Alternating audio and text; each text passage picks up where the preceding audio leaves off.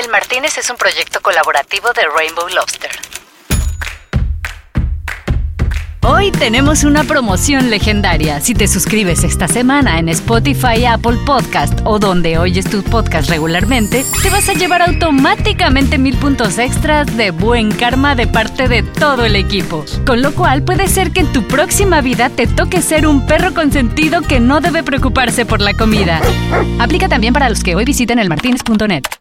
El siguiente anuncio lleva aplausos grabados de librería, además de autobombo implícito y palmaditas en la espalda de nosotros mismos. Te pedimos disculpas si sonamos ególatras y yoístas y entendemos si adelantas a partir de aquí hasta el inicio del capítulo. Ahí te va el tren del mame.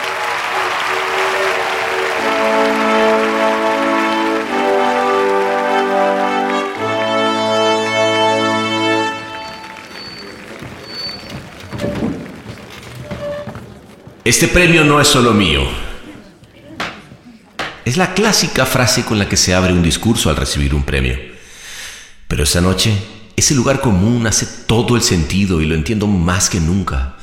Porque habernos ganado el premio Latin Podcast Award 2021 en este podcast bar solo se logra gracias a todos los que como ustedes nos echan porras para sacar otro episodio cada semana. no vale, no, hablando en serio, de verdad, gracias a todos. Em, digo, me pongo un poco sentimental, o sea, un poquito sentimental porque, o sea, sí me acuerdo de cuando, cuando empezamos, o sea, cuando esta era, este, era solo como un pequeño brillo en los ojos de, de, mi hijo cuando yo, o sea, la imagen. Pana, pana, basta, o sea, eh, eh, no, no es para tanto. Va, ok, ok, perdón. Eh, mm, los quiero, bye.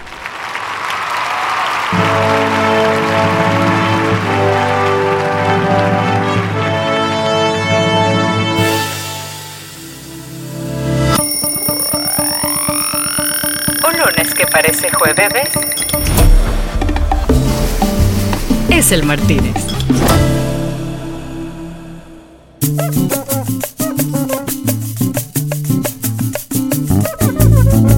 Bueno, seguí con el concierto organoléptico de olores y sabores que últimamente me ha dado por poner y le pedí a François que se consiguiera clavo de olor, menta para preparar unos traguitos con cocuy esa noche que pintaba con un acento caribeño nobiliario. Y es que en la Croisette se empezaron a oír unos tambores a lo lejos y más parecía estar en Choroní. Y claro, es que estaba por llegar a nuestro podcast bar de siempre una amiga que aunque tiene sangre caribeña, parece que tiene algo de baronesa. Oye, pero ¿quién te contó eso de la baronesa? Los chismes vuelan. Sí, vale. Yo lo que pasa es que en mi pasado noble, este, yo estuve casada con un siciliano que su abuela era baronesa y era parte de la, de la realeza, pues. Horrible. Pasé un trabajo, no tenía que hacer nada y por eso estaba demasiado aburrida y necesitaba la candela. Ella es una de las cineastas más prolíficas de su país, productora ejecutiva de Eras una vez en Venezuela el primer largo documental venezolano seleccionado en Sundance en competencia oficial y el primer documental que representó a Venezuela en los Óscares. Después de haber producido documentales en HBO y de producir largos de ficción en España, volvió a su país y es fundadora del movimiento GEVA, que apoya a todas las mujeres dentro de la industria cinematográfica en un momento en el que las mujeres están definiendo una época lo que está sucediendo en un momento súper crítico para Venezuela. Además me encanta el nombre, Jeva. Bueno, y es que aquí ser productor con mayúscula cobra sentido en un país que no la pone fácil y donde se demuestran los talentosos. Uno al final, como es productor y tiene que filmar y tiene que, que arreglárselas, siempre buscamos los mecanismos para sacar adelante las películas y los rodajes. Este, pero es una realidad cambiante eh, que cambia muy rápido. Entonces de repente, hace siete años cuando viniste tú pasaban unas cosas y de repente ahora pasan otras completamente diferentes y a lo mejor uno que se fue hace seis meses vuelve ahorita y también encuentra como cosas diferentes. Entonces, bueno, nada, por eso decía que es un carrusel de emociones vivir aquí en Venezuela. Cuando me habló de la nueva película que estuvo filmando, me acordé también por qué las risas en mi país son siempre, chico, el mejor antídoto contra el mal tiempo porque transforman lo que existe. Me sorprende que todavía hay gente buena en este país, gente súper trabajadora y riéndose. Y eso es algo que nos hemos dado cuenta haciendo esta película, que la gente te está contando su tragedia y está sonriendo. O sea, es como una cosa de la idiosincrasia venezolana, que es como, pero si lo que me estás contando es terrible, o sea, ¿cómo te vas a estar sonriendo? Bueno, no sé, es como al mal tiempo buena cara, ¿será? Hablamos también de lo que significa ser mamá y estar llevando adelante una producción. Va a sonar eh, lugar común, me cambió la vida. Lea tiene seis años ya y, y, efectivamente cuando yo estaba por dar a luz estaba en preproducción de un largometraje bien complicado, de casi todo rodaje nocturno en el barrio de Cotiza y yo estaba amamantando y a veces, bueno, tenía que decirle a mi mamá así como que por favor eh, aguántamela aquí dos horas para yo poder ir al set a resolver algo. Resolver algo. Como alguien que se preocupa por educar a nuevas generaciones, me contó sobre su objetivo cuando piensa en lo que hace.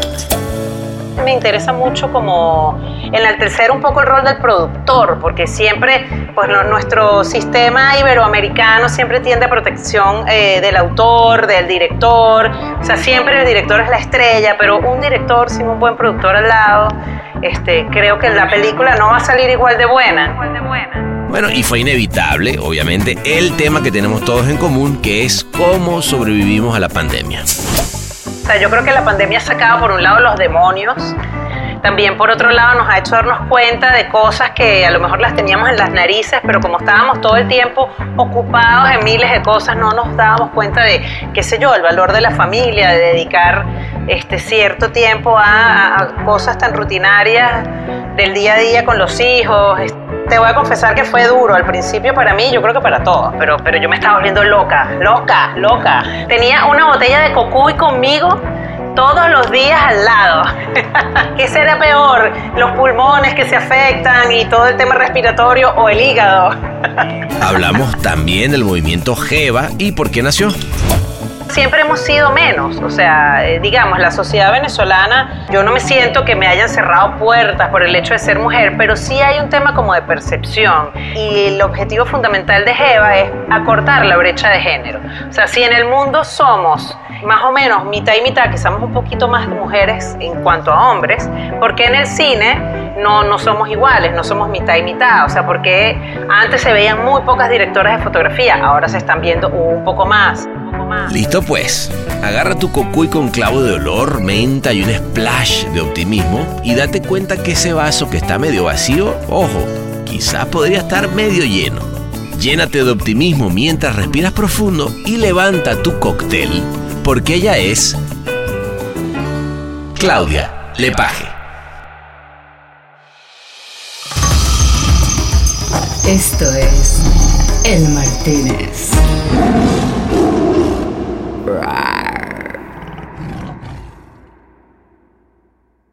Claudia querida, por fin se nos da hacer, estar acá en el Martínez.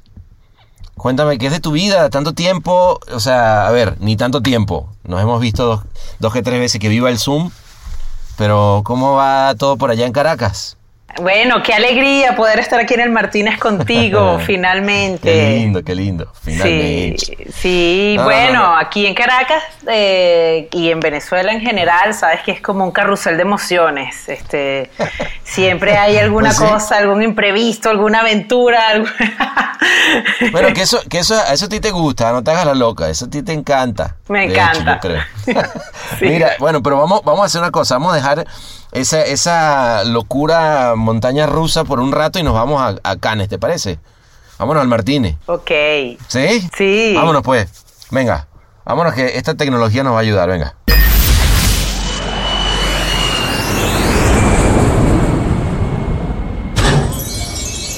Bienvenidos a El Martínez.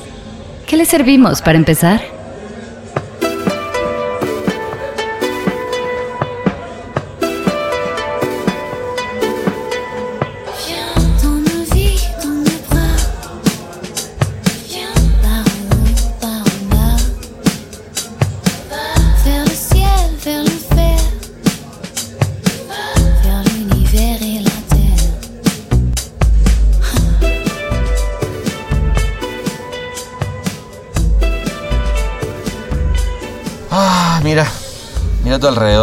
Ya estamos.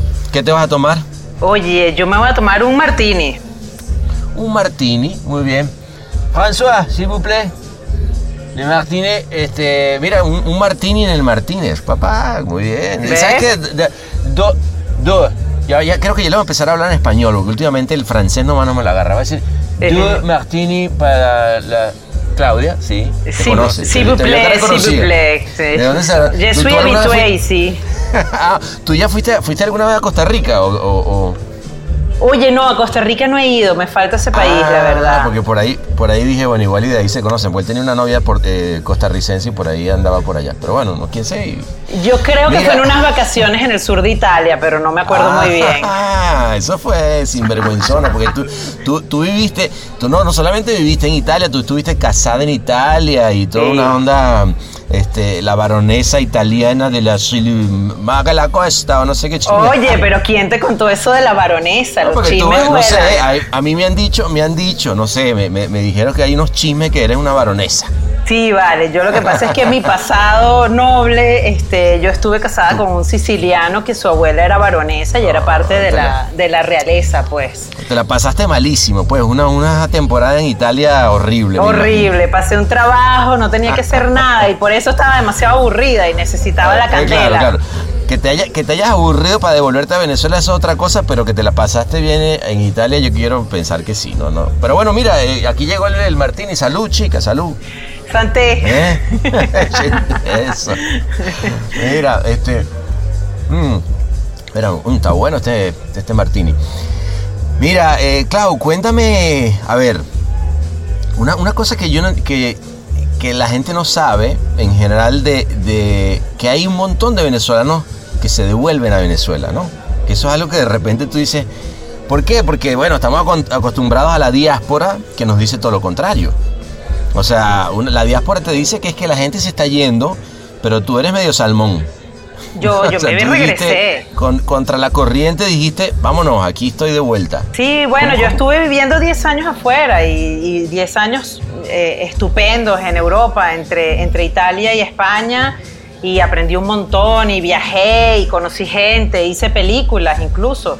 Este, no la pasé nada mal, pero llegó un momento en que, no sé, había algo que me estaba llamando. Estaba viviendo allá más pendiente de lo que pasaba aquí de, que de lo que Claro. pasaba en, en Madrid. Entonces, bueno, dije, No, no, contra no, la corriente. Está bien, está bien, pero, pero también eso es, yo creo que eso te pasa, a ver, tú me dirás y igual yo estoy mal, pero pasa cuando de repente tienes esa, esas ganas de, no sé, de contar la historia de tu país, de sentir que te estabas eh, perdiendo de algo, ¿no? Yo digo, alguna vez creo que te- tomándonos una, tomándonos una cerveza ahí en Chacao me dijiste eso, yo creo que había, si había una parte de ti que decía, me estoy perdiendo de algo y en este país está pasando cosas, que es cierto. Sí, es cierto. Siempre hay licor de por medio, además, contigo. Este, Bueno, así soy un borrachón de la vida, no, no, no hay nada que hacer. ¿no? Sí, no, fíjate, cuando yo regresé era un muy buen momento para el cine venezolano y yo venía a estrenar La distancia más larga, esta pe- bella película de Claudia Pinto. Hermosa ahí en, en medio, el me- digo para los que no, mira, el, el- hay un flaco ya que dice que no la ha visto. Vela, ¿esa dónde se puede ver eh, la distancia más larga, Clau? Porque fíjate que luego eso es lo que nos pasa, que no sabes dónde puedes ver la- la- las películas venezolanas o de, otros de otros lados. ¿Esa dónde se ve? Sí, bueno, está en Play de Ticketmundo para toda Latinoamérica, en Estados Unidos está en Amazon, o sea, en iTunes. ah, mira, ahí está. ahí. Amazon. Entonces, fíjate, eh, se trata, vamos a ponerle ahí al este, un francés que siempre está aquí preguntando cosas, ¿no? Pero, eh, a ver, la distancia más larga, una, una película eh, española, venezolana, con una actriz de primera que, que llegó a hacer un papel importante en una película además rodada, mm, rodada en Roraima, ¿no? Que en una época que además de pronto los... ¿Esto qué es? 2011, ¿no, Clau? Sí, filmamos en el 2011 seis semanas en el, en el Parque Nacional La Seis Gran Sabana. met- metidos en la Gran Sabana, qué sabroso. Sí, y bueno, tres qué semanas sabroso, en qué Caracas. complicado. claro, Sí, en fue Caracas toda una también. logística. Además, lin- linda película, ¿no? Que habla de, de- de- de este tema de ir a buscar las raíces de una familia, pero en medio de la, de la gran sabana, ¿no? Está, está linda, la verdad que... Y además, que fue, esa fue tu ópera prima como productora ejecutiva, ¿no? Sí, sí, bueno, tanto para Claudia Pinto como para mí fue nuestra primera película y bueno, siempre nos decían cuando estábamos buscando los recursos y pichábamos la película nos decían, ¿y ustedes por qué no se buscan una película más sencilla como ópera prima? ¿Quién las va a apoyar? bueno, Claro, y mira claro, lo que logramos. No, bueno, pero, pero sabroso porque, porque al final ahí esa fue la, la vuelta, la vuelta a la patria, ¿no? ¿O qué?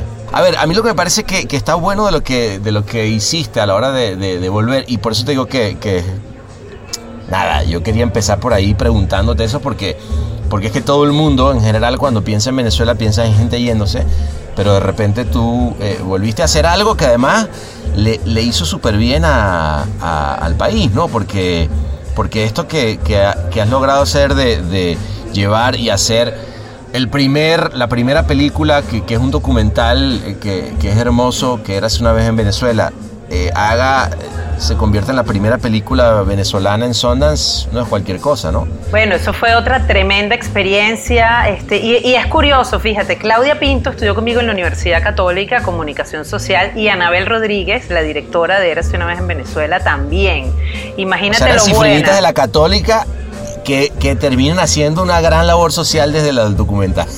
No, cifrinitas No vale, que no nos las pasábamos bailando salsa en el O Gran Sol de Sabana Ah, Grande. bueno, Entonces mosca, no éramos pues. tan cifrinas. No estábamos en el club. No estabas en el club.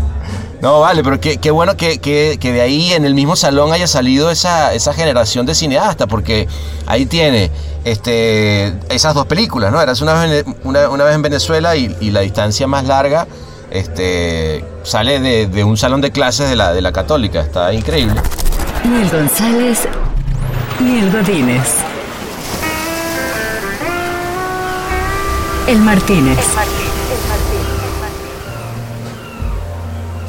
Y debo decir que ambas, cada una dentro de su ámbito, eh, significaron hitos para la historia del cine venezolano. O sea, porque Érase una vez en Venezuela, eso, primer largo documental venezolano en la historia del cine que es seleccionado en Sundance en competencia oficial y además por primera vez un documental representa a Venezuela en los Oscars en, el, en, en el- en este año 2021. No, no, no, es. Entonces, es- no, no, es, es brutal. fue increíble.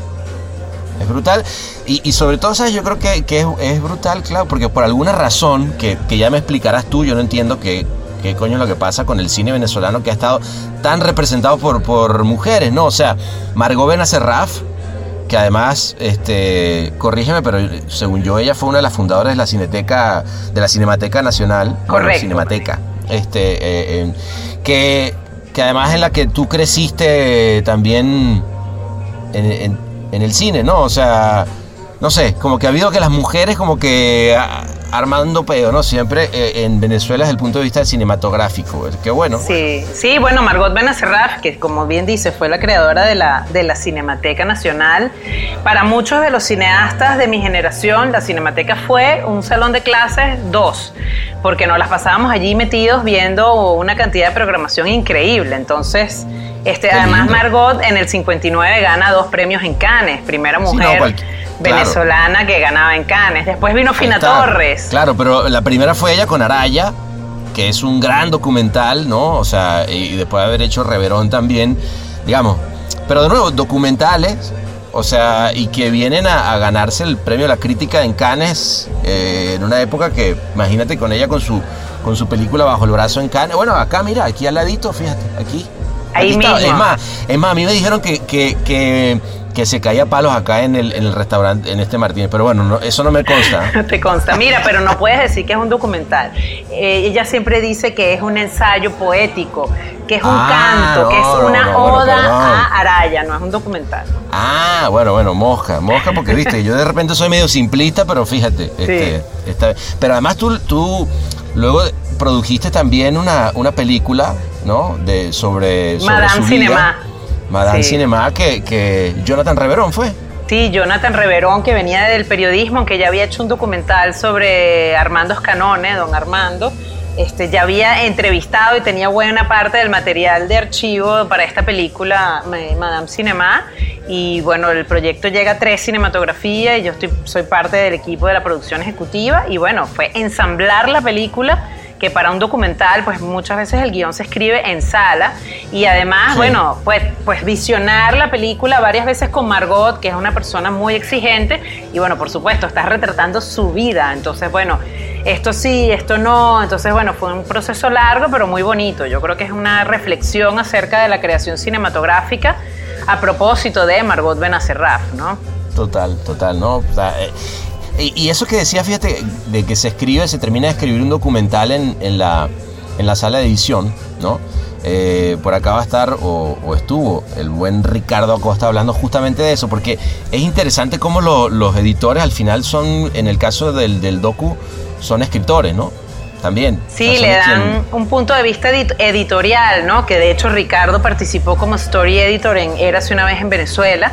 Y también estoy trabajando con él en otro proyecto en el cual tú estás involucrado también, Casas Muertas de Sí, sí, Rosana sí, no, Matequi. Muy lindo Y, proyecto. y claro, y la parte del el editorial, desde el punto de vista de la de edición, es fundamental en el documental porque es una historia que se va armando, es una historia viva, no es como un- una ficción que tú tienes un guion y bueno, nada, ruedas eso. Te puede salir un poco del guion, obviamente, pero, pero es otra estructura narrativa. Total. Pero ¿qué es lo que está pasando eh, eh, con Jevas y en Venezuela? O sea, ¿por qué las mujeres sientes que tienen ese...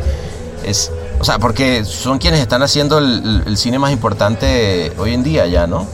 Bueno, fíjate, es curioso. eh, los grandes premios, digamos, bueno, no digo que los hombres no lo hayan ganado, pero por ejemplo, Mariana Rondón fue la primera mujer latinoamericana que se gana la concha de oro de San Sebastián. Este, y bueno, es Fina Torres, Margot Benacerraf, Claudia Pinto, o sea, digamos, hay una camada de directoras de diferentes generaciones, Solveig Hogenstein. Este, Pero siempre hemos sido menos, o sea, eh, digamos, la sociedad venezolana eh, yo no me siento que me hayan cerrado puertas por el hecho de ser mujer, pero sí hay un tema como de percepción. Y, y el objetivo fundamental de Jeva es acortar la brecha de género. O sea, si en el mundo somos eh, más o menos mitad y mitad, que somos un poquito más mujeres eh, en cuanto a hombres, porque en el cine no, no somos iguales, no somos mitad y mitad. O sea, porque antes se veían muy pocas directoras de fotografía, ahora se están viendo un poco más. Este, bueno, y Geva nace como una plataforma para crear espacios seguros, para generar oportunidades, brindar herramientas a las otras Evas que están empezando y apoyarnos entre nosotras, ¿no? Me encanta, me encanta el nombre, Jeva. Pero, pero qué, o sea, que es un movimiento, es una ONG, ¿qué es? Porque digo, yo, yo he visto que están haciendo eh, nada, un montón de cosas para eh, eventos de- educativos, para que de todas de alguna manera tengan más oportunidades. Pero ¿qué es? ¿Es un movimiento? ¿Es un- ¿Qué, qué es? Bueno, es una asociación, es una asociación Ah, una civil asociación, que estamos registrando en Venezuela, eh, porque bueno, digamos, la- el 50% de las asociadas está aquí, aunque el 50% está en la diáspora, y eso es interesantísimo, porque dado la pandemia, donde ya uno venía acostumbrado más o menos a reunirse por Zoom, por Skype, este, pero con la pandemia todo se agudizó, entonces nos empezamos a hablar entre unas que estaban afuera y otras que estábamos aquí, y dijimos, bueno, pero ¿por qué no, no lanzamos eh, una organización que pueda eh, dar estas herramientas y aglutinarnos y mapearnos, saber dónde estamos? Entonces, por eso también se llama JEVA, porque significa Juntas en Venezuela y afuera. Y afuera, y afuera, muy bien. ¿Quién se le ocurrió ese nombre? Está bueno. a Karim Valecillos, que es la- una pluma del cine venezolano, eh, Ah, sí, muy genial. Y, y bueno, como vemos, unas que somos más estructuradas, más organizadas, y que bueno, vamos a buscar recursos, vamos a tal, pero necesitamos a también estas más creativas que le ponen nombres divertidos a las cosas, ¿no? Nuestra Claro. sección de, de, de- de hablar de cualquier tema se llama Hablando como Jevas.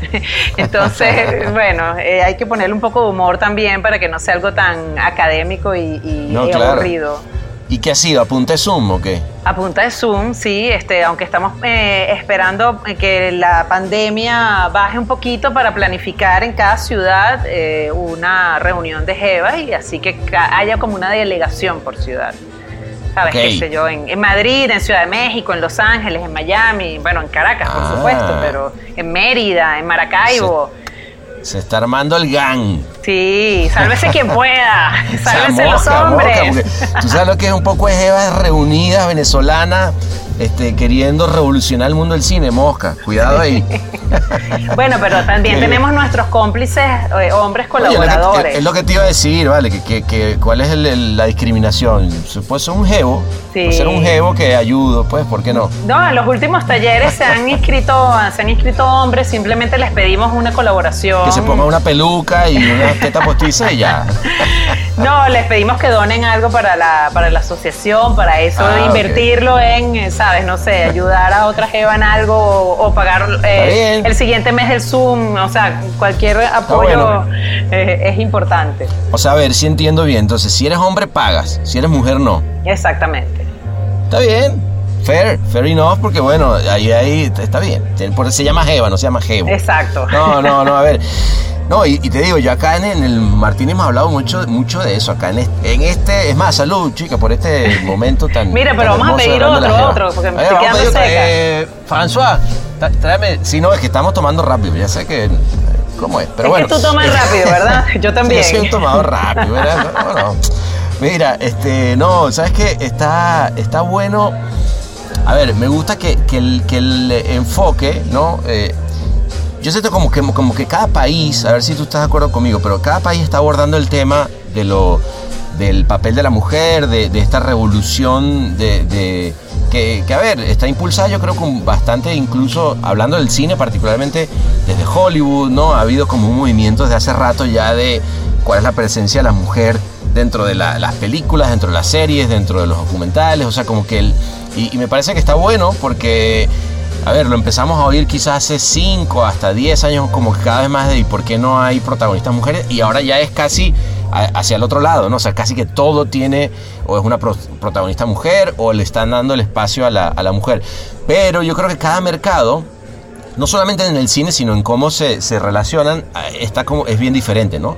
O sea, yo te oigo, de repente se me hace como bastante fresco, ¿no? Pero de repente, por ejemplo, tú lo oyes eh, a lo mejor en México.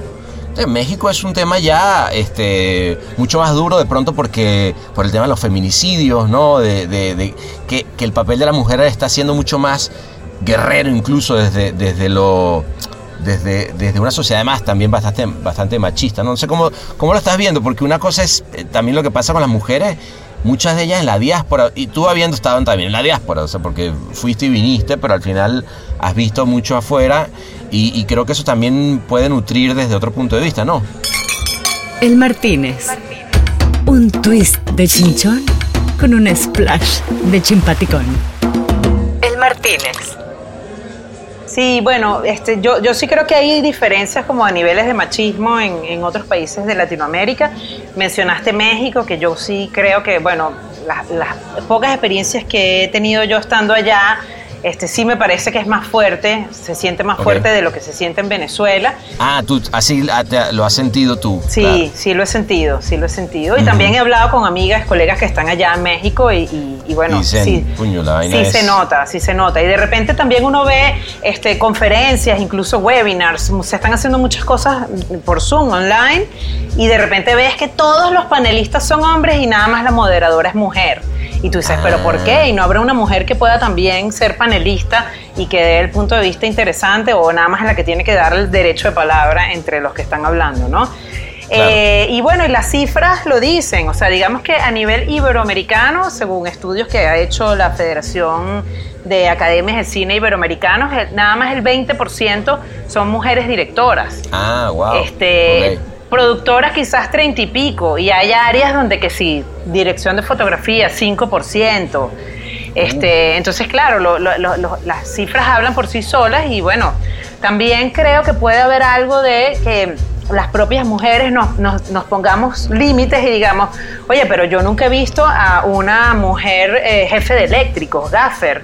¿Será que eso no se Ah. puede? Entonces, una de las cosas que estamos haciendo, y bueno, yo también lo estoy haciendo como, digamos, propósito eh, profesional y, y- y personal, es dar oportunidades a otras mujeres para que se den cuenta de que sí se puede.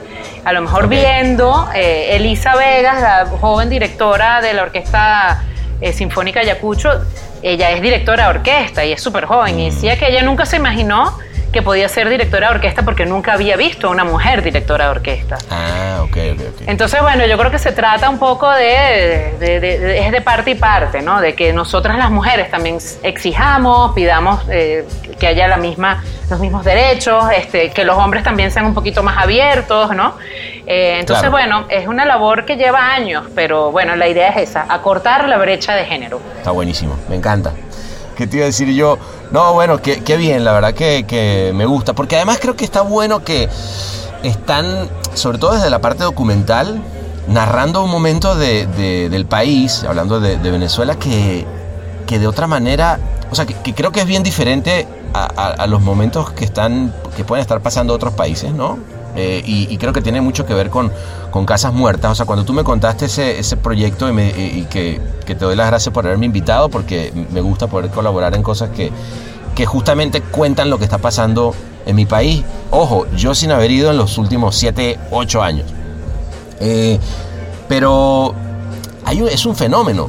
O sea, lo que, lo que está pasando eh, realmente es, es eh, y hablando particularmente de Casas Muertas como ejemplo, nada más, porque también eh, eras una vez en Venezuela, es ver cómo, cómo de repente un país está eh, entre paralizado y en algunos momentos como, como, como el inicio del, primer teaser que vimos de una mujer que se inundó su, su, su pueblo y tiene que casi que llorar a, su- a sus muertos desde una barca en, en- en el agua, eh, me parece una, una linda metáfora para, para hablar un poco de lo que está pasando en el, en el país. Pero ¿cómo, ¿cómo sientes que, por ejemplo, eras una vez en Venezuela, ha- ha afectado interna? Porque hacia afuera me parece que es buenísimo, pero es algo que tú sientes que resonó internamente o, ese tipo de películas solamente van a estar bien para el resto del mundo y, no necesariamente para vernos en, Venezuela. No, bueno, yo creo que eh, ha hecho bastante ruido, eh, digamos, ha dado de qué hablar, la gente se ha preocupado por, por ir a verla y si no la ha visto, pues está pendiente de, de cómo hacerlo. De hecho, estamos eh, organizando justamente hoy y toda, toda la semana que viene, etcétera, van a haber proyecciones al aire libre gratuitas, porque también nos ha tocado la pandemia y... Ah, mira bien. Y bueno, la gente puede ir, sentarse con distancia, con su mascarilla, estás al aire libre y, y bueno, y luego conversar también con los realizadores, con Anabel Rodríguez, conmigo. Ah, wow. Qué bueno está eso. Claro, no sabía. Me encantó. Sí, ¿Y, un- y dónde, por ejemplo? ¿Dó- ¿Dónde se ven? Así como en un parque o... Sí, estamos utilizando espacios públicos, este, parques, este, comunidades de vecinos, estacionamientos de iglesias, este, plazas. Eh. Bueno, diferentes sitios. Este, ya, ya estamos, estuvimos la semana pasada en San Agustín, ¿sabes? Que es una barriada Ah, popular y O de sea, repente digo, estamos ah, en ah, el cafetal, o sea, estamos como... Claro, que, que es una, que es una zona un poco más de clase media. Digo, le- y es un poco, está bueno dar contexto porque, a ver, Eras una vez en Venezuela es una película que si bien narra, de nuevo, un, un espacio de, de Venezuela en un estado muy particular que es, que es el Zulia, en, en gente que vive encima del agua, en palafitos, que son estas casas que están encima del agua, y, básicamente narra, es un documental que narra cómo un pueblo se va prácticamente eh, desapareciendo. Poco a poco se, se va yendo la gente, un poco así. Y, y es una, también es una metáfora de- del país porque se oye hablar a Chávez, tienes a, a- en- dentro del mismo pueblo, tienes entonces a la chavista que, que de alguna manera tiene poder dentro del pueblo, pero tienes a la que es eh, oposición, que al final no le va tan bien. O sea, es casi como un pequeño microcosmos venezolano ahí. Y claro, y pasar una película así, y ahí, y, y cuéntame entonces aquí que hay una crítica, obviamente, porque, porque sin decirlo y sin decir eh, acá en Venezuela se, em, se violan los derechos humanos o la gente se está yendo, no. Es solamente contándote una historia, te hace un paralelismo muy claro sobre, sobre lo que es Venezuela, cómo ha sido esa acogida ya y por qué tienen que terminar poniéndolo en un parque y no está en un cine. Bueno, obviamente me imagino que va por ahí, ¿no? Sí, bueno, logramos estar en salas de cine eh, en el mes de febrero y marzo.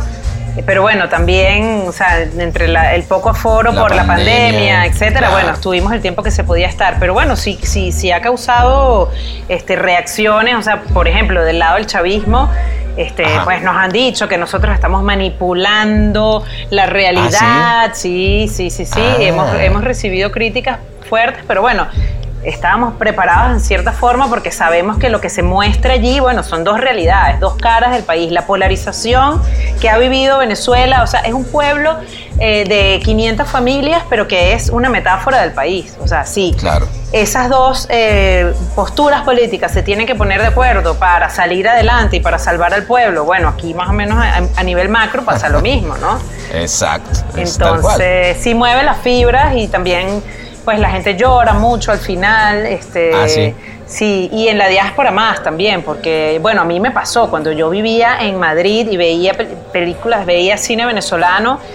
o sea, me removía muchísimo. Y pasó también con La distancia bueno, más yo- larga, yo- que era una película que la gente salía llorando. Sí, yo, yo todo- con todas esas he chillado como, ahora sí que hasta el final, así de, de- pero está, está lindo también. A ver, créeme, para, para alguien en la diáspora como, como yo en este caso, eh, pues acercarte eh, a lo que está sucediendo ahora, ¿no? Eh, y creo que también para alguien que, que está en Venezuela es, es verse en, ese espejo y decir, wow, mira, mira cómo de pronto esto puede estar pasando. Claro, alguien en Caracas, por ejemplo, ¿no? Esto está pasando en el, en el porque si, si en Caracas la cosa está complicada, ¿no? Yo oigo a mi, mi papá que, que vive allá, me lo cuenta todos los días, siempre he dicho, wow, ¿cómo será en el interior, ¿no? Y aquí eso te da un, un punto de vista muy claro. ¿Cómo te fue a ti cuando fuiste a, esta filmación, que te vi ahí en, a full en- con Casas Muertas? Debe haber estado también eh, fuerte, ¿no? Sí, bueno, eh, aquí en Caracas estamos como reyes y eso que hay una cantidad de problemas, de repente se va la luz, falla la gasolina, dependiendo ¿no? del, del- humor de- del mes, pero en el interior es mucho más rudo. En el interior hay este, cortes de luz mucho más seguidos y, fa- y falta de gasolina desde hace años, o sea, la gente hace tres días de cola para poner gasolina y aunque la pagues a precio full, bueno, porque hasta hace no mucho era gratis la gasolina en Venezuela, eso era una cosa loca, este, pero bueno, Sí. es- entonces bueno, hay mercado negro de gasolina, o sea, digamos, uno al final como es productor y tiene que filmar y tiene que, que arreglárselas, siempre buscamos los mecanismos para sacar adelante las películas y los rodajes. Este, Claro. Pero es una realidad cambiante eh, que cambia muy rápido. Entonces de repente, hace siete años cuando viniste tú pasaban unas cosas y de repente ahora Sí. pasan otras completamente diferentes y a lo mejor uno que se fue hace seis meses vuelve ahorita y también encuentra como cosas diferentes. Entonces, bueno, nada, por eso decía que es un carrusel de emociones vivir aquí en Venezuela. No, no, no, tal, tal cual, tal cual. Pero, pero y, y de nuevo, no solamente vivir, sino que me imagino, como lo estás diciendo, producir, pero también, eh, de nuevo, aunque tú estés ahí, no es lo mismo estar ahí que salir a hacer un Casas Muertes a donde, a donde sabíamos, digamos, a, lo que te ibas a enfrentar, eh, pero una cosa es imaginarte lo que te vas a enfrentar y luego estar ahí. ¿Qué viste? ¿Qué viste? Porque además, by the way, no nos hemos sentado que me cuentes, y quiero que sea aquí con estos martini, chicos, que ya voy a pedir otro más, que me cuentes anécdotas, cómo fue, qué vi, qué viste en el interior de- de- del país cuando fuiste, ¿no? Esto es El Martínez.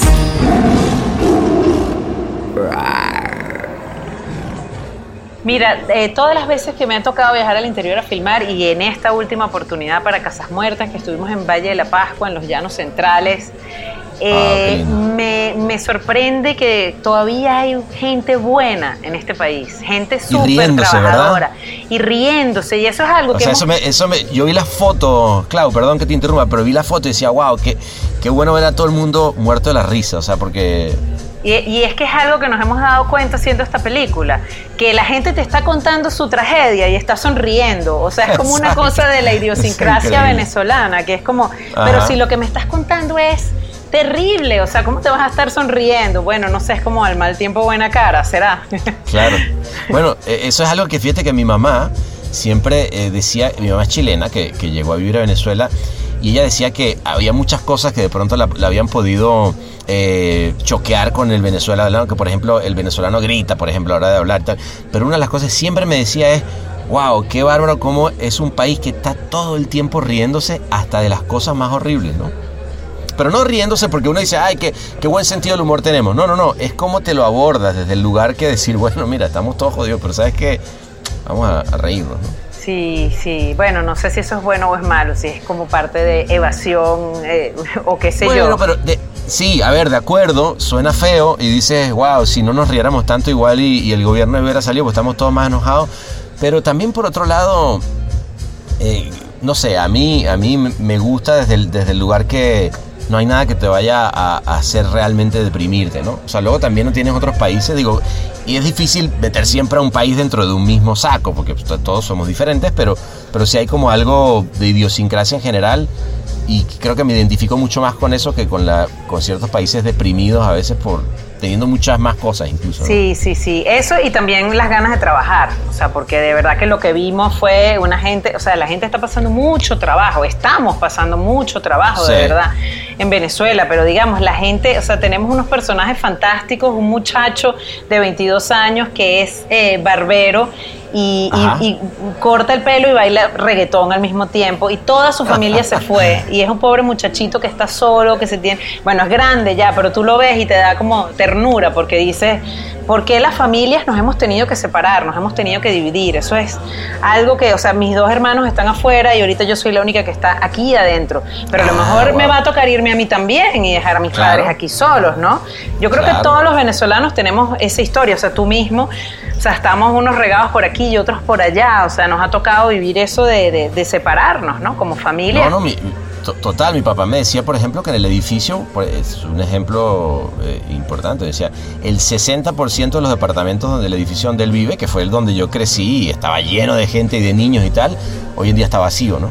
Y de repente dices, y, y la mayoría de los que están es gente grande, ¿no? Sí. Porque sí es cierto que, que los papás, eh, pues es más difícil que, que, que emigren, porque dicen, pues yo ya, ya estoy acá, ¿a dónde me voy a mover, no? Exacto, exacto. Sí, sí, Pero sí, bueno, por eso creo que los cineastas tenemos una gran responsabilidad. Y ojo, a mí me encanta hacer ficción también, este, pero es curioso porque yo empecé haciendo puro documental. Empecé en HBO cuando estaba aquí en, en- en Caracas, que era todo el HBO Olé. Olé, Ah, era Olé. HBO Olé. que era el headquarters para América Latina, porque en realidad en esa época en Caracas era como, aquí teníamos todas las sedes de las grandes empresas transnacionales. Claro, claro, claro. Y- En la sede de los cables, los cableros estaban, todos los canales y todos estaban allá. Sí, bueno, entre es. otras cosas, y, y Procter Gamble, y- sí, sí, sí. Así es, así es. Entonces yo fui parte de esa generación, era muy joven y empecé haciendo documentales. Y después, bueno, por Ajá. cosas de la vida, bueno, que eh, terminé en España haciendo mucha ficción, regreso a Venezuela y sigo haciendo ficción, pero empecé de repente, mira, voy a hacer este documental, me meto con este, me meto con otro. Y ahora estoy haciendo puros documentales, o sea, muy poca Y te ficción. gusta, claro. A ver, a ver, sí, porque, eh, a ver, entiendo. Es que son como mu- mundos bien diferentes donde al final hay una, hay una gran historia que contar o, o no. O sea, digo, ¿no? Eh, una película es buena o mala, digamos, ficción o, o- o- o no ficción, tiene que ver con, con una historia. Pero sí es cierto que con la ficción tienes, tienes un, control que de pronto no tienes con, con la, con el documental que lo mismo te puede gustar una u otra, porque creo que tienen sus cosas, eh, pero extrañas mucho eh, si tener un set controlado o ya te agarró el, el gusanito del, del docu que no te suelta. Sí, bueno, la verdad es que para mí lo que es importante es la historia que haya que contar, ¿no? Independientemente Claro. de las formas o de la estructura, obvio, en la ficción tienes todo más controlado y yo que soy medio control freak, claro, como productores. sí, lo prefiero en ese sentido, porque tú sabes cuándo empiezas a rodar y más o menos sabes cuándo termina, pero en cambio que en el documental no, porque de repente te das cuenta de que crees que ya terminaste de echar el cuento y pasó algo inesperado que puede hacer que el Hay que documental volver a salir, crezca. claro. Entonces, ¿qué dices? No, no lo vamos a hacer, no, vamos a buscar más plata para seguir. Y, Claro. y bueno, y es un proceso más dinámico y, y- y entusiasma también, ¿no? Es diferente. Bueno, como, como pasó con Casas Muertas cuando dijiste, cuando dijeron, oye, tenemos que irnos a la, a la gran sabana a, a filmar porque es ahí donde hay un río que podríamos hacer esta escena de pesca, ¿no? Que no lo es. tenías bajo control, o sea, no, no te imaginabas que iba a pasar y, y fue lo- era lo que había que hacer. Y esa al final sí la, sí la hicieron, fueron. Sí, sí se hizo. ¿Y cómo fue? Cuéntame, cuéntame, porque cuando me contaron dije, wow, qué, qué lindo poder estar en esa, en esa filmación de una pesca en la Gran Sabana. ¿Cómo? ¿Era así? Sí, sí, bueno, es el inicio de lo que llamamos esta etapa de narración onírica submarina de la película. Este es un eh, Metafórica de Rosana Matecki a full. Exactamente, pero es, es- o sea, es el inicio de, pero sí es una, una capa narrativa. Es un pescador eh, pemón que Ah, pesca a wow. Este, sin, sin tanque ni nada, por supuesto. Entonces, Claro. bueno, eso es mucha, da mucho, mucha poesía, mucho de qué hablar, ¿no? Porque es ¿Y como esto en, en un lago o en un río? ¿Dónde? en un río. eh, estaba en Wow. Canaima, yo no fui con el equipo de esta. Ajá. Era un equipo mínimo, mínimo, mínimo, pero, pero bueno, fue este, en Canaima. qué bueno. Y, y Rosana, que, que ya hoy en día pues es prácticamente canadiense. ¿Cuánto, ¿Cuánto lleva Rosana fuera? Un montón de años, ¿no? Como También. 15 años, sí. Como 15 años. Este, qué, qué lindo para ella también tener esa vuelta a, a- a vol- o sea, a estar de nuevo en Venezuela y además a filmar, ¿no? Que, Sí, yo creo que es, es bonito verle el brillo en los ojos a, a- a Rosana y a otros también cineastas cuando, cuando vienen a Venezuela y, y nada más, o sea, ver, ver el, el sol, la- el verde, o sea, los, los veo y me identifico cuando yo vivía afuera y venía, este, porque estábamos haciendo, por ejemplo, preproducción de la distancia más larga, había un gusanito que me entraba, yo decía, wow, o sea, me quiero comer el mundo, quiero bailar salsa, me quiero ir a la playa, quiero tomarme una Claro, polarcita, todo al mismo tiempo. todo al mismo tiempo y, y trae unos tostones y al mismo tiempo una arepa, me la como un mordisco uno otro. Todos llegan diciendo quiero comer este un pabellón criollo con una arepa y tal. Y yo, pero yo como eso todos los días, está bien, vamos. Claro. Ese es el, el clásico del que recibe, ¿no? Eso, Sí, eso sí, está, sí. está bueno. No, pero, pero que, oye, ¿y, y cómo te ha ido en esa faceta madre productora? Porque, a ver, te tocó eh, en un set, pero al mismo tiempo ahora ya, y te va a pasar como a mí, que empiezas a hacer este, a, a meter, es diferente el rol eh, papá profesional, ¿no? O mamá profesional en este caso. Sí, bueno, a mí por supuesto, va a sonar eh, lugar común, me cambió la vida, Lea, por supuesto. Es, no, es un lugar común, pero es, es cierto, o sea, no hay nada que hacer. Sí, es cierto, es cierto. Tiene seis años ya y, y efectivamente cuando yo estaba por dar a luz estaba en preproducción de un largometraje bien complicado, de casi todo rodaje nocturno, en el barrio de Cotiza. Y yo estaba amamantando y a veces, bueno, tenía que decirle a mi mamá así como que por favor, eh, aguántamela aquí Ah, dos horas para yo poder ir al set a resolver algo. Este, es un reto porque, bueno, trabajar en cine y en producción no es una cosa así con un horario oficina, que tú apagas tu computadora y te vas a tu casa y se te olvida todo, no, o sea, siempre hay este, imprevistos de cosas, este, más si uno está en preproducción o en rodaje. Y bueno, me ha tocado hacer malabarismos para, para congeniar las dos cosas, pero bueno, me encanta ser mamá y soy una mamá súper fajada. Este, y creo que a mi hija también le gusta mucho todo lo intelectual, la literatura, el cine. Entonces ¿Ah, yo sí? digo que algún día me la terminaré llevando también a los rodajes o a los festivales, si ella quiere, por supuesto, Claro, acompañarme. obvio. Pero sabes qué creo que ahí es donde apunto a lo de la eh, brecha de género que hay, que en pandemia a nosotras las mamás, no digo que los, que los papás no lo hayan hecho, pero es la que más nos ha tocado la carga escolar, donde nos ha tocado incluso ser maestras, este, estar allí Claro. pendientes de, de- de las conexiones de- del online, de las clases virtuales, las No, tareas, no, no, o ni- sea, ha sido rudo. Ni me lo digas, ni me lo digas, una locura. Es que, eh, o sea, aquí por suerte, en- eh, allá, en- eh, no aquí no, porque aquí en Cannes ya nadie está yendo para la escuela, me está todo el mundo aquí tomando, pero este, allá, allá en LA, eh, sí, finalmente entraron a, a- a escuela normal y yo casi lloro el primer día de clase, pero no por verlos porque se fuera, sino porque qué bueno que se están yendo, ¿no? ya me tenían vuelto loco. Sí, ha sido duro para todos.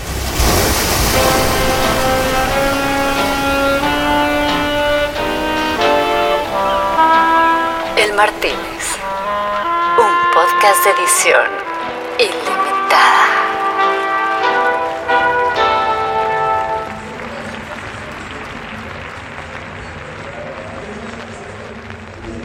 Yo creo que la pandemia ha sacado por un lado los demonios, también por otro lado nos ha hecho darnos cuenta de cosas que a lo mejor las teníamos en las narices, pero como estábamos todo el tiempo ocupados en miles de cosas, no nos dábamos cuenta de, qué sé yo, el valor de la familia, de dedicar este cierto tiempo a, a- a cosas tan rutinarias del día a día con los hijos, este Total.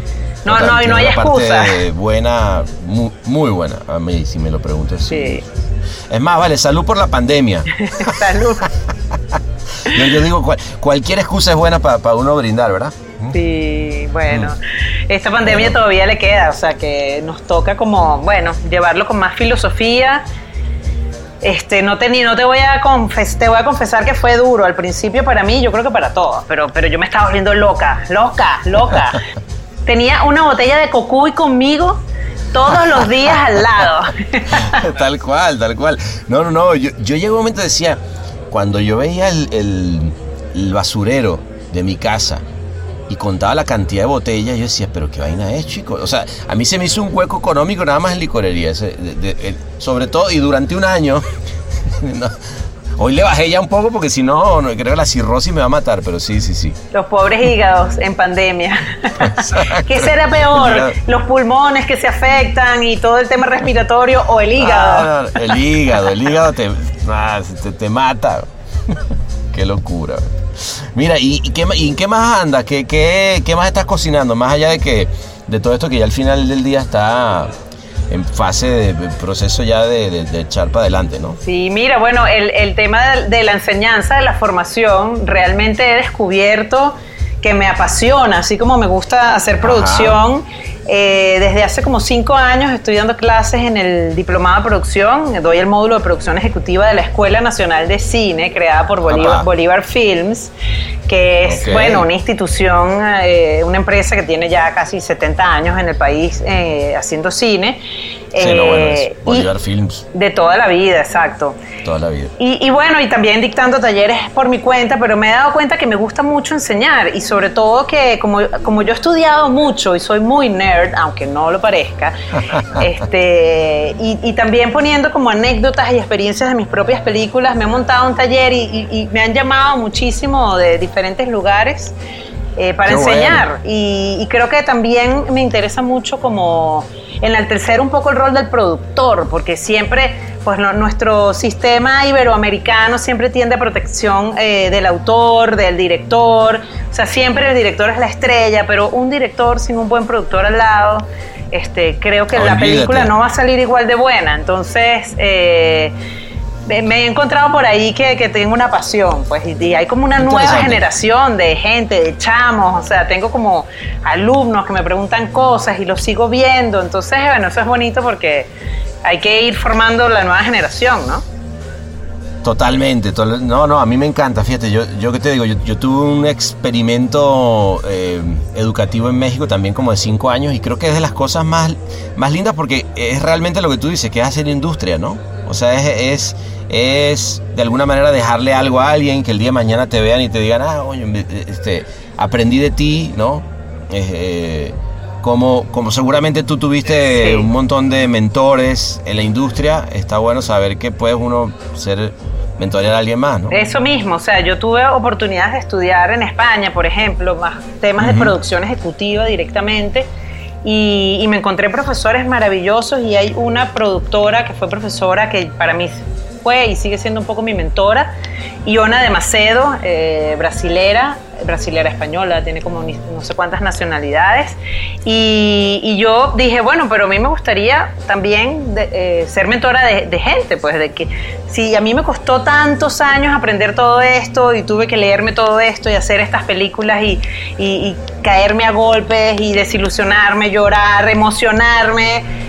Bueno, voy a intentar condensar eso en, en- en algunas horas académicas y, y hacerles el camino más fácil a otros, ¿no? Y eso es lindo porque de verdad No, está que buenísimo, porque, porque además lo que tú dices es cierto. eh, hay hay un, un tema con el, el papel del productor. A ver, ser productor requiere un talento eh, especial. Bueno, eh, en principio requiere una... mm, em, no sé, o sea, agarrar la parte creativa y tener la sabiduría o, como la, la- el aplomo de decir cómo hacemos para que esto se logre, pero también aportar en lo creativo, ¿no? Eh, o sea, eh, y, creo que eh, es súper importante porque si no, o sea, e- esa, esa percepción de que el productor va y produce, pero el director es va y quien, o el guionista son los que crean, para mí no, no, no va por ahí, ¿no? O sea, creo que es un equipo. Y- Exactamente. Y, y la, y la película creo que termina siendo de, de- de todos un poco, ¿no? Y es lo que llamamos, bueno, y toda una vertiente de la producción creativa, ¿no? Porque Claro. el productor que maneja tiempo, dinero y recursos humanos.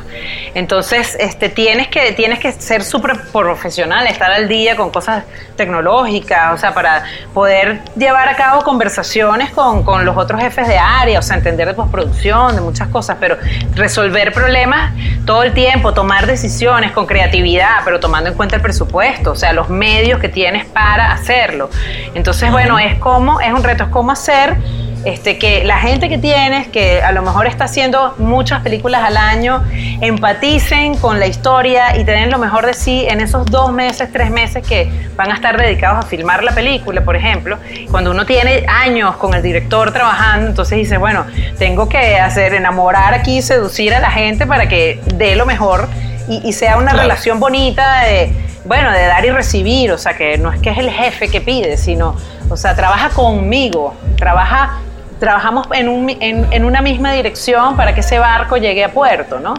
Entonces, este, bueno, creo que es una visión de la producción que, que cada día más se ha, se ha ido popularizando. Me gusta, me gusta. Producción creativa eh, es, es partir del hecho y que, que además soy convencido de que todos con alguna idea aportamos a, a construir lo que sea el proyecto que estamos haciendo, ¿no? O sea, si no es, es- es pensar en la división como que es un absurdo para mí. ¿no? Exacto. Y yo te había No dicho que me interesaba trabajar en películas, no importa si fuesen documental y ficción, eh, que tuviesen un tema que me llama la atención, un tema que me mueva, que me apasione, pero también me interesa trabajar con directores y directoras.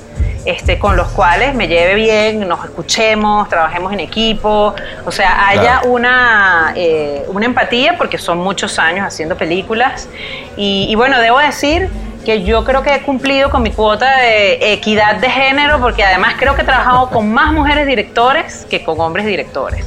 Ojo, Oh. me encanta trabajar con hombres también, me encanta. Está bien, no, no, no, no, te- me, me queda claro, pero, pero, Pero tengo mi, la jeva, mi- exacto, tengo mi buena lista de jevas directoras a las que adoro y con las que he bien, podido no, pues, trabajar. salud, salud y de verdad que, que lindo me- es, es, mm, es lindo este, este brindis porque nada, de verdad que sí creo que, que lo que se está haciendo ahorita en, en- en cine y particularmente siendo un, un fan del, del documental, de verdad que sí creo que es algo y un momento que tiene que quedar puesto, ¿no? Y, y- y bueno, nada, me encantó.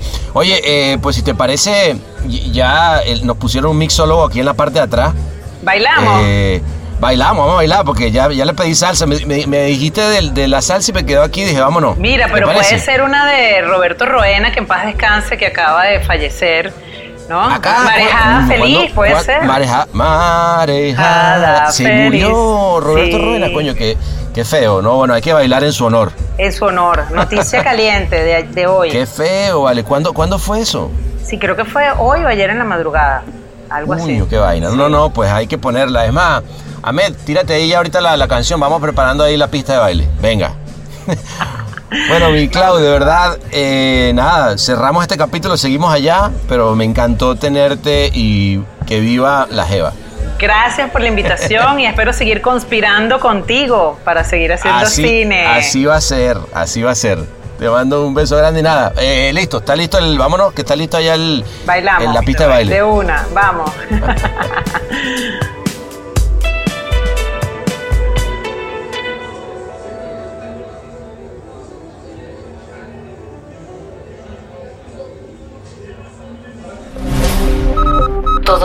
reservados y todos los torcidos depravados. El Martínez.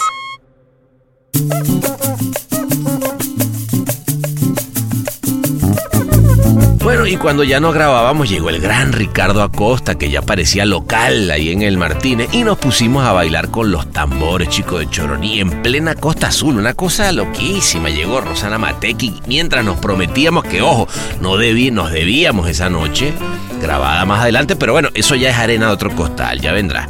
Pero mejor quedémonos con estos tambores para que explote la noche francesa con sabor a negrura tropical, para los que como tú y yo siempre nos quedamos hasta el final. Gózala, que tu marido está preso.